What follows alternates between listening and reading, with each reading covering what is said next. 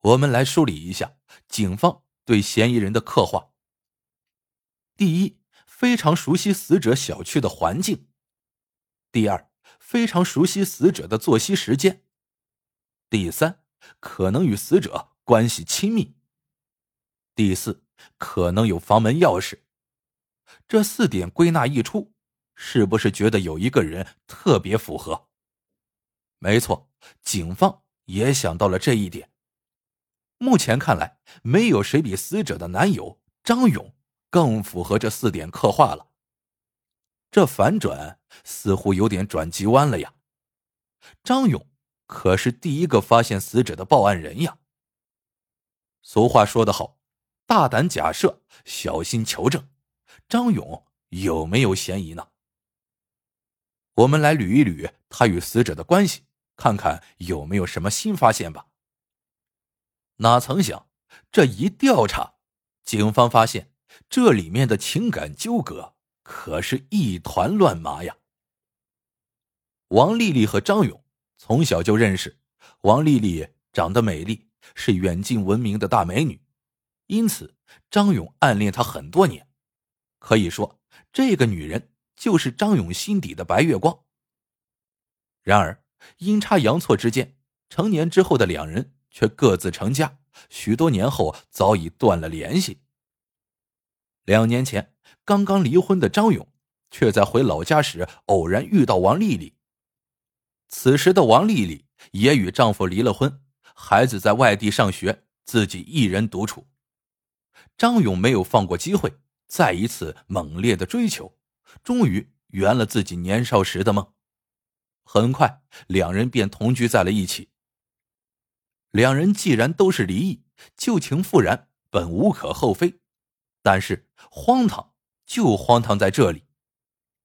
张勇为了两个孩子的成长，他离婚后并未离家。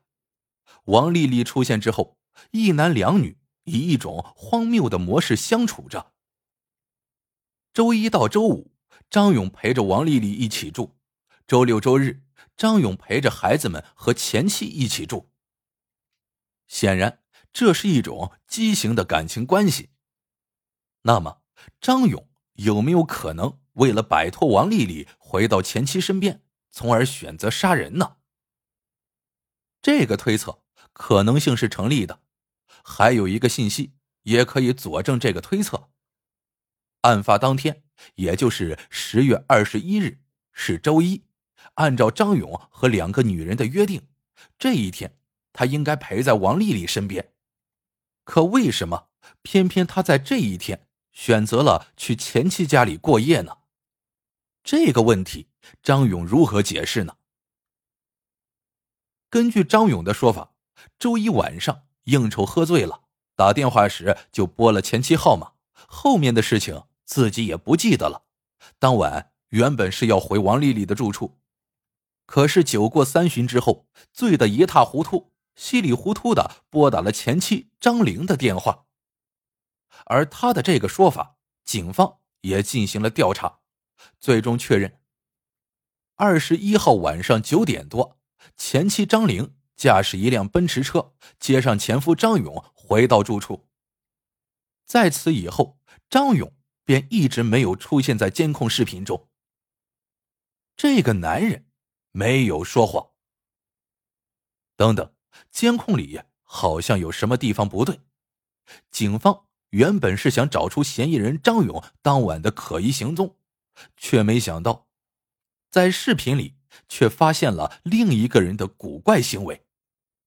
有意外收获，这个人便是张勇的前妻张玲。监控视频之内，张玲从接回前夫以后，还做了好些令人看不懂的举动。第一，把前夫送上楼之后，张玲再次下楼。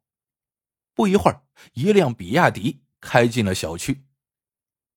第二，比亚迪上下来了一个陌生男人，张玲没有犹豫，而是坐上了驾驶位置，将比亚迪开出了小区。这是什么情况？大家别忘了，张玲自己的座驾是一辆奔驰车，大晚上的。他为何不开自己的豪车，却要驾驶一辆比亚迪出门呢？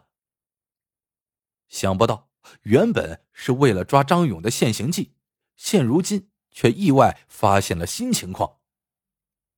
如今看来，张玲身上的谜团突然间增加了不少呀。他与死者王丽丽之间有过节吗？夺夫之恨算不算？那是肯定的。另外，这两个女人竟然都在张勇的公司里上班，每天低头不见抬头见。张玲如何忍受丈夫和另外一个女人卿卿我我呢？在继续查看当晚的监控视频后，张玲还将做出一系列古怪的事情。我们继续来看一看。第一，晚上十一点左右，张玲开着比亚迪回到小区，此时车里只有她一人。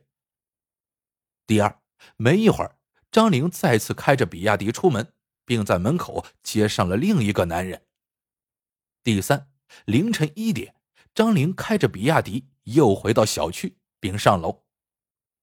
第四，凌晨两点半，张玲又下楼开着比亚迪出门，一直到凌晨五点半回来，此后再没有出门。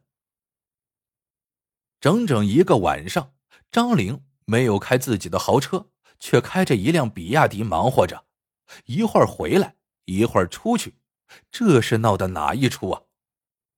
那个第二次在大门口坐上他车的男人又会是谁呢？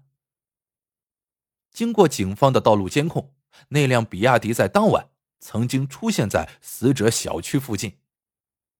所有看似不关联的细节，似乎快要找到连接点了。没错，案子到了这一步，明眼人。似乎已经看出了答案。